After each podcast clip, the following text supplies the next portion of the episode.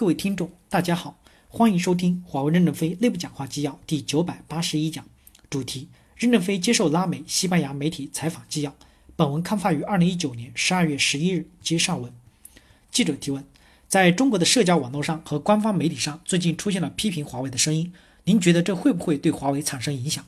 任正非回答说：华为过去的一段时间红得发紫，如果大家黑一下华为，华为的颜色就变灰一些，恢复了本色。华为本色就是灰色，并不是什么红得发紫。在社会认为华为很好的时候，实际上华为本身也是矛盾重重的。记者提问：我想向任先生请教一下新疆的问题。最近我们看到了一些信息，认为华为参与了中国政府对新疆居民的控制。我想问的问题：华为公司内部对于自己的产品和技术将来在市场上的用途有没有一个把控？因为如果说用作这样的用途的话，显然是给美国政府留下了口实。任正非回答说。就像西班牙的汽车，你们确定只能卖给谁或不能卖给谁，这是一样的道理。我们卖的只是汽车，汽车装的什么货是司机说了算。我们不能在卖汽车的时候，同时又卖一个司机过去。记者说：“现在我觉得这个情况有点不太一样。华为的技术在我刚才提到的这个事件里面，不是销售给一个普通的用户，而是销售给了政府。”任正非回答说：“美国的武器也是销售给中东政府，大家可以比较一下。”是美国处理中东问题的方式对中东人民好一些，还是中国处理新疆问题的方式对新疆人民好一些？记者提问：其实现在美国政府对于华为最重要的指责就是认为华为不是一个可信的企业。如果说华为设计这样的向中国政府销售一些设备用于控制新疆人口的话，那岂不是给了美国政府一些借口吗？任正非回答说：汽车产业有这个问题，做枪炮的产业也有这个问题，所以美国不能自身站在道德的制高点上。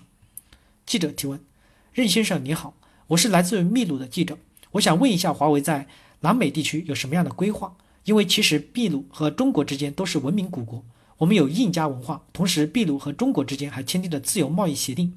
对于安第斯地区，也就是南美洲地区，华为有什么样的规划呢？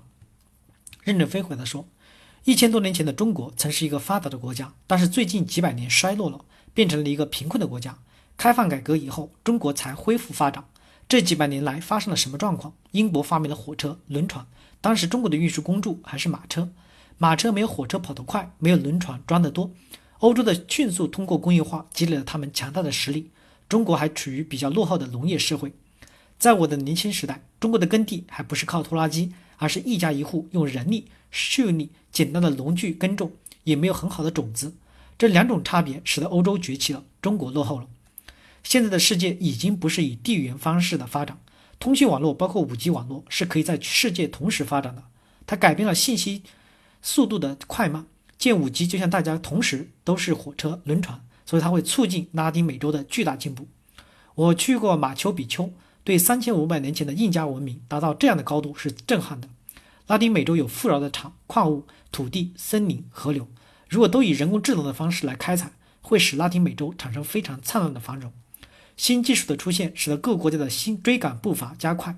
真正要落实的，就是要发展中小学的基础教育，提高人民的文化素质，大力发展继续职业教学校，培养驾驭未来社会的人才。依托你们的各种财富，出现一种灿烂的振兴。记者提问：由于中美之间出现的冲突，还有华为受到美国的制裁，可能华为和美国的合作伙伴之间关系也会受到了一些影响，比如和 Google 之间的合作关系。